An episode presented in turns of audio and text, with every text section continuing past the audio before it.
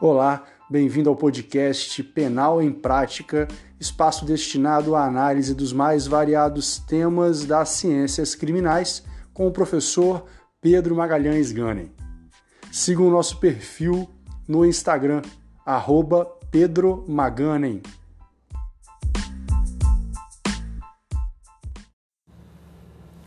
O concurso de crimes, dentre eles o crime continuado, é algo que se vê a todo momento na prática penal. E é por isso que é preciso estar atento para identificar com clareza as suas modalidades.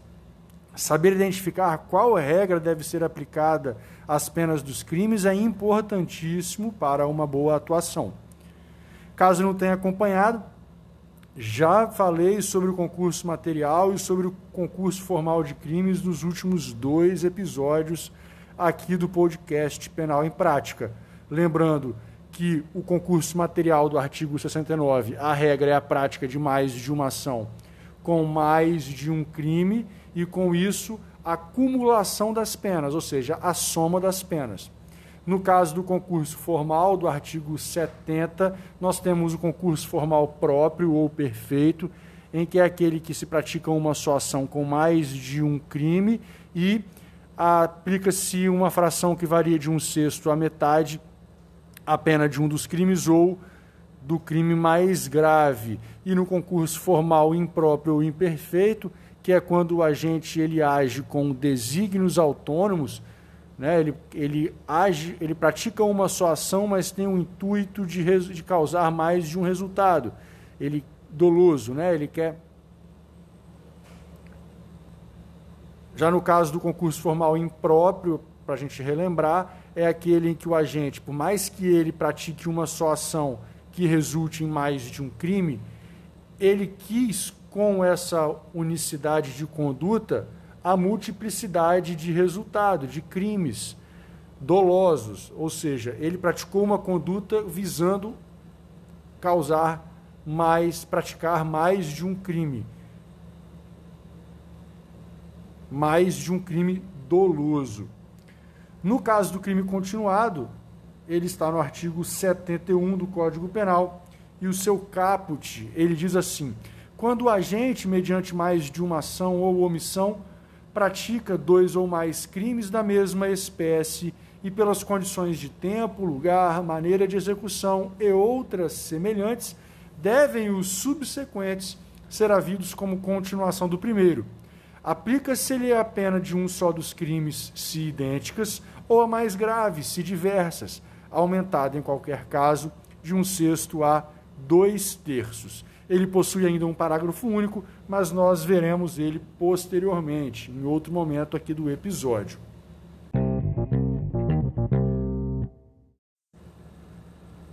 A partir do texto do artigo 71, a gente chega à conclusão de que temos os seguintes requisitos para a configuração do crime continuado, da continuidade delitiva. São eles: mais de um crime da mesma espécie, mais de uma ação e semelhança entre os crimes que possibilitam, então, considerar os posteriores como uma continuação do primeiro crime. Além desses requisitos que estão expressos no artigo 71, tanto a doutrina quanto a jurisprudência caminham para a exigência de exigência além desses requisitos que estão expressos no artigo 71, tanto a doutrina quanto a jurisprudência caminham para a exigência de um quarto requisito, que é a unicidade de desígnio.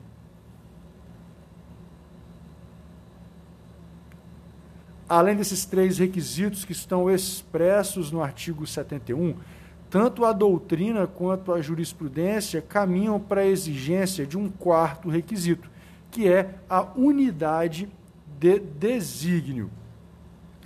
Um dos pontos que a gente precisa abordar aqui, então, é o que se trata de crimes da mesma espécie, porque é necessário estarmos diante da pluralidade de crimes da mesma espécie, ou seja, além de ser necessário praticar mais de um crime, é preciso que esses crimes sejam da mesma espécie. Só que definir crimes da mesma espécie não é algo tão simples como pode parecer. O STJ ele tem um entendimento consolidado de que é preciso que sejam crimes tipificados no mesmo tipo penal, sendo admitido ainda que diversas suas modalidades, doloso, culposo, tentado, majorado, qualificado, mas desde que tutelem o mesmo bem jurídico. Seria a hipótese, então, de roubo simples e roubo majorado, furto simples e furto qualificado, por exemplo. Já não seria possível no caso de roubo simples ou majorado e de latrocínio, porque apesar da gente estar diante do mesmo tipo penal, né, dentro do mesmo tipo, o artigo 157, eles tutelam bens jurídicos diferentes, enquanto o roubo simples ou majorado ele tutela o patrimônio, o latrocínio, por sua vez, ele já está diante do patrimônio e da vida. Inclusive, é preciso destacar o entendimento do STF, lá no HC 97057 do Rio Grande do Sul, de que furto e roubo não são considerados crimes da mesma espécie, que por isso, então, não podem ser considerados um crime continuado. Uma outra corrente, ela vai no sentido de que crimes da mesma espécie são aqueles que protegem o mesmo bem jurídico, mesmo que estejam em tipos penais diferentes. De acordo com esse entendimento, então, seriam delitos da mesma espécie o roubo e o furto, porque ambos protegem o patrimônio. Seria o caso também do furto mediante fraude e do estelionato, dois crimes que estão no rol dos crimes patrimoniais, e o que inclusive já foi reconhecido pelo STJ lá no RESP 1 212 911 do Rio Grande do Sul. Por condições de tempo, a gente tem entendido como a periodicidade entre as práticas criminosas, ou seja, certa continuidade no tempo. É muito difícil estabelecer um tempo máximo que possibilite a continuidade, porque depende muito do caso concreto. Tem quem diga ser de 30 dias o prazo máximo entre um crime e outro, como o STF já decidiu lá no HC 107-636 do Rio Grande do Sul. Do mesmo modo, nos tribunais do Brasil afora, nós já vimos aí decisões que variam, é, que possibilitam um decurso temporal de mais de um ano, como no RT 722-503 do TJ de Minas, de sete meses, lá no TJ de São Paulo, e seis meses também de São Paulo, quatro meses, o STF também já decidiu. Enfim, varia de acordo com o caso concreto e, obviamente, dependendo da devida fundamentação. No caso de condições de espaço, nós estamos diante de outra questão tormentosa, porque há quem entenda ser necessário que os crimes sejam cometidos na mesma cidade, em cidades contíguas, dentro de uma mesma região metropolitana, socioeconômica ou sociogeográfica, ou até mesmo, dependendo do caso, entre cidades distantes uma da outra. Em outras palavras, deve haver uma razoabilidade na análise acerca das condições de espaço, não sendo razoável entender, em regra, que crimes cometidos em locais muito distantes um dos outros, eles possam ser considerados como praticados em continuidade delitiva. Mas, de qualquer modo, o entendimento que tem prevalecido é de que os crimes devem ser, em regra, praticados na mesma cidade e, no máximo, em cidades limítrofes ou até mesmo contíguas. Quanto ao modo de execução, devem ser levados em consideração os métodos utilizados para a prática dos crimes, de forma então a possibilitar a identificação de um padrão no modus operandi. Nesse sentido, Masson, lá na página 854 do seu Manual de Direito Penal, ele diz que um furto praticado por meio de escalada e outro efetuado com rompimento de obstáculo, por exemplo, malgrado compreendidos como crimes da mesma espécie, impedem a continuidade delitiva em face do distinto modo de execução. Como eu disse para vocês, há quem entenda que há um quarto requisito, que é a unidade de desígnio, para variar, duas correntes dominam esse cenário. Nós temos aqueles que entendem que é necessária, além dos requisitos expressos no artigo 71, uma unidade de desígnios entre as infrações para caracterizar a continuidade delitiva. Temos também aqueles que defendem que a unidade de desígnios não é um dos requisitos legais e por isso não importam para fins de configurar o crime continuado. Obviamente, como Obviamente, como tese defensiva, o melhor é seguir a segunda corrente. Assim como no...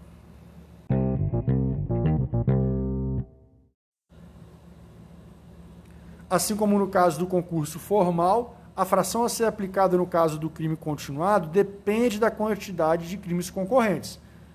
Portanto, se temos dois crimes, aumenta-se em um sexto, três crimes em um quinto, quatro em um quarto, cinco em um terço, seis em metade, sete ou mais crimes, o aumento será em dois terços.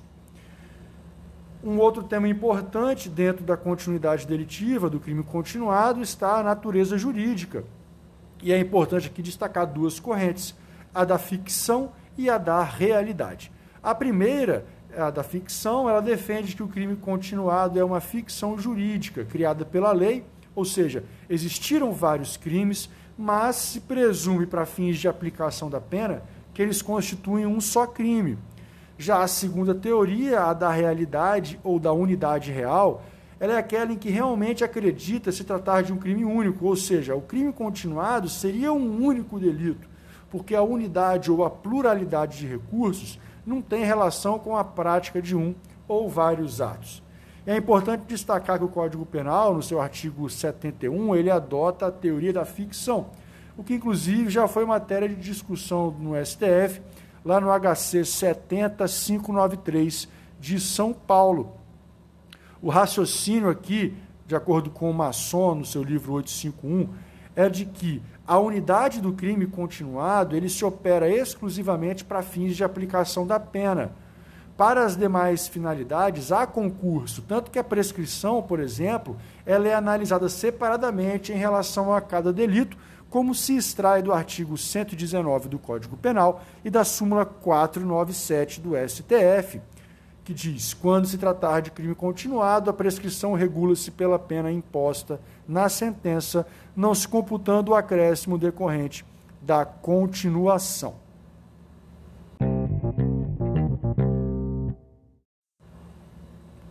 Como eu disse lá no início do episódio, nós temos um parágrafo único no artigo 71, que ele fala do crime continuado específico. De acordo com o artigo 71, parágrafo único, então, nós temos a seguinte regra: nos crimes dolosos contra vítimas diferentes, cometidos com violência ou grave ameaça à pessoa, poderá o juiz, considerando a culpabilidade, os antecedentes, a conduta social e a personalidade do agente, bem como os motivos e as circunstâncias, aumentar a pena de um só dos crimes, se idênticas, ou a mais grave, se diversas, até o triplo, observadas as regras do parágrafo único do artigo 70 e do artigo 75 deste Código.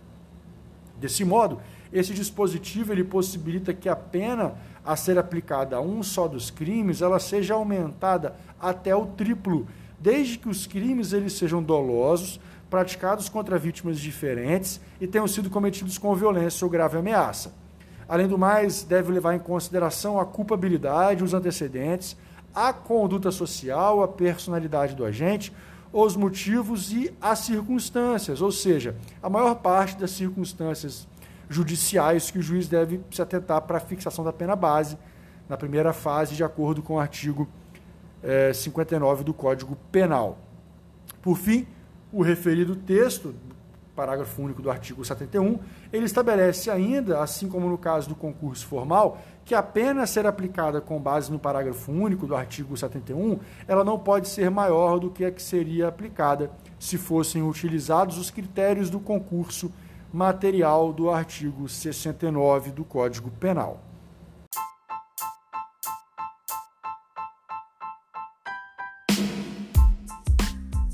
E é assim que nós encerramos mais esse episódio. Obrigado pela companhia e até a próxima.